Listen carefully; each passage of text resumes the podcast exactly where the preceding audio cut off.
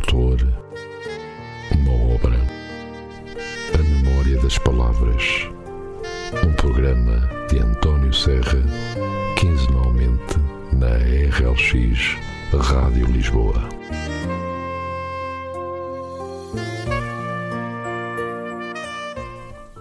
Ora então, muito bom dia e sejam bem-vindos a mais um programa, A Memória das Palavras. É verdade, estamos de regresso. Hoje, segunda-feira, o primeiro dia de mais uma semana. Se calhar para alguns, o primeiro dia de férias. O meu nome é António Serra e vou estar aqui consigo durante alguns minutos para lhe falar de um autor e de uma obra. Hoje trago-vos a obra Os Ensinamentos do Mestre e a Arte de Viver de Chao Xiu Chen, editada pela editorial Presença. A propósito da biografia de Chao Xiu Chen, retiramos da sua página a sua própria biografia apresentada pela própria. Nasci em Taiwan e fui criada numa época em que os conflitos contínuos entre Chiang Kai-shek e Mao Tse-tung estavam no auge. Apesar deste período conturbado, as pessoas do meu país deram a melhor educação e transmitiram esperança e felicidade aos seus filhos. Na minha cidade natal, tive a sorte de estudar os ensinamentos budistas, confucionistas e taoístas com os melhores mestres durante muitos anos.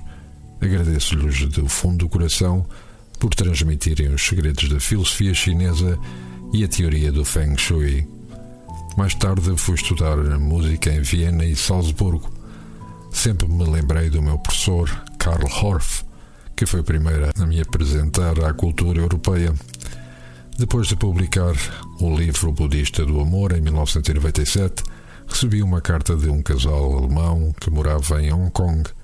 Eles escreveram-me para me dizer que o seu primeiro filho, uma menina, tinha vindo recentemente ao mundo e que eles a batizaram com o meu nome.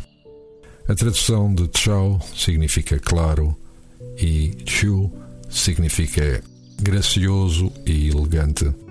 Desejo toda a minha felicidade a essa garota e tenho a certeza que o bom nome lhe trará sorte na vida. Atualmente moro em Roma. A entrada da minha casa fica de frente às pedras antigas da Via Ápia Antica. Aqui escrevo, pinto e componho. Nos últimos anos desenvolvi e expandi a minha escrita para ficção e não ficção, bem como para escrita inspiradora. Até hoje publiquei 40 livros que foram traduzidos para 20 idiomas. O meu primeiro romance, a saga familiar histórica Canção da Esperança, foi, publicado na Alemanha em 2005 com muitos elogios. Realmente o meu trabalho sobre o Tao Te Ching captou a imaginação de um pintor inglês que expressou a sua interpretação da filosofia por meio da sua arte. Dá-me grande prazer ver como o meu trabalho pode servir de ponte entre a cultura oriental e ocidental. Hoje a China desempenha um papel importante no mundo moderno, mas o povo chinês nunca esquecerá quem é e de onde veio. Agradeço aos meus ancestrais chineses pela sabedoria e filosofia que me transmitiram e espero que eu também possa espalhar os seus ensinamentos para que outros possam viver uma vida saudável e feliz. Quanto a esta obra, uma obra que nos conta a viagem de um jovem discípulo através da China antiga, na companhia de um sábio mestre. Durante anos, aluno e mestre caminham juntos, atravessam cenários de grande beleza natural e muitos são os homens e as mulheres que vão encontrando ao longo do tempo, sábios, imperadores, pedintes. Cada um destes encontros proporciona ao discípulo uma nova lição, um novo passo no caminho para a iluminação e ao leitor um momento de reflexão interior, onde, página a página, pode descobrir momentos de introspeção que repousam no íntimo do nosso ser. E vamos então agora ler um pequeno trecho do capítulo da obra que estivemos a falar. O nome do capítulo que iremos ler: Tudo acontece porque tem de acontecer. Certo dia, o mestre e o seu discípulo Chegaram a uma aldeia onde quase todas as casas dispunham de um magnífico pomar. Por toda a parte se sentia o aroma das flores, dos pessegueiros, das amendoeiras, das ameixoeiras e dos damasqueiros. A primavera apelava com todos os seus encantos. Num dos jardins, uma rapariga colhia flores. Quando ela se inclinava, a sua longa trança negra tocava a terra a sua figura assemelhava-se à de um jarro feito da mais preciosa porcelana. Quando o rapaz reparou nesta imagem, sentiu pela primeira vez um desejo pungente. Era uma sensação que nunca tinha experimentado e que ao mesmo tempo lhe despertara alegria e dor. Nesse momento, a rapariga saiu do jardim. Ao passar pelos dois caminhantes, timidamente dirigiu o olhar para o chão. Mestre, disse o rapaz pouco depois, Vamos segui-la e pedir a nossa comida lá onde ela mora? Não houve resposta, porque entretanto a rapariga já tinha desaparecido. Então o mestre e o seu discípulo aproximaram-se de uma das casas e procuravam-se fazer notados quando da casa vizinha, de aspecto muito decadente, surgiu um homem velho e cego. Quem sois? perguntou. Vindo para a minha casa e comei conosco. O mestre pegou na mão do rapaz e entraram na casa, que por dentro oferecia um aspecto bem diferente. Era quente e acolhedora, limpa e clara. Junto ao fogão estava ajoelhada a rapariga que antes tinham encontrado, pondo mais lenha no fogo. A minha neta contou-me que estavas aqui, disse o cego. Sentai-vos, a refeição em breve estará pronta. Enquanto o rapaz se aproximava da mesa, conseguiu lançar um olhar ao rosto da rapariga.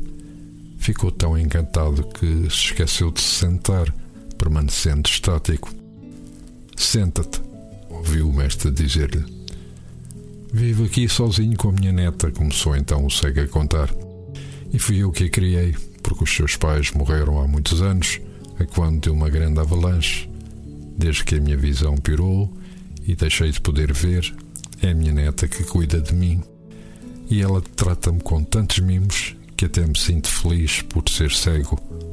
Todos nós poderíamos sentir-nos felizes se não tivéssemos de ver os sofrimentos do mundo, comentou o mestre. Vejo que conheceis as coisas da vida, afirmou a rapariga. Podereis dizer-me se algum dia voltarei a encontrar os meus pais? Por um momento fez silêncio na vida não existe morte, disse então o mestre. Tudo é mudança. As folhas caem da árvore para voltar de novo à terra, que fará nascer uma nova árvore. Mas as pessoas não são árvores, objetou o rapaz. Tudo é uno, respondeu o mestre. Tudo se reste pela mesma lei. Tudo desaparece segundo a mesma lei. E tudo volta pela mesma lei. O rio da mudança murmura dentro de nós, neste preciso momento e no que vem a seguir e no que se lhe segue. Somos apenas uma gota na sua corrente. E o que se passa com o amor? quis saber o rapaz. Também ele se rege por esta lei. O amor está sempre presente, mesmo quando parece não estar, respondeu o mestre.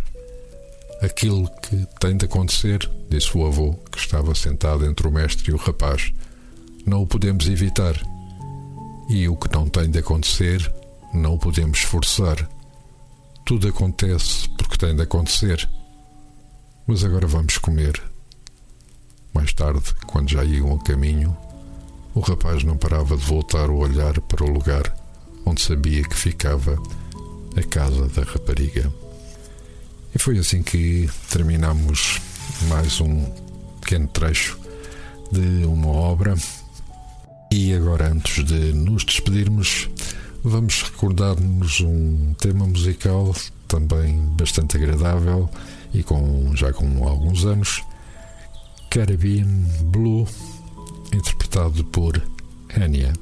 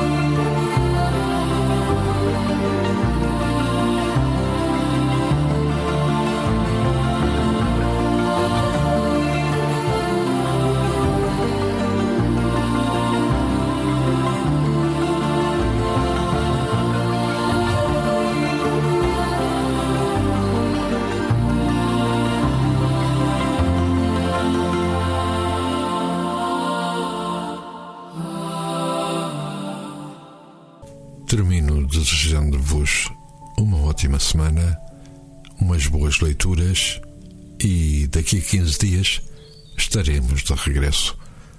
Até lá, fiquem bem.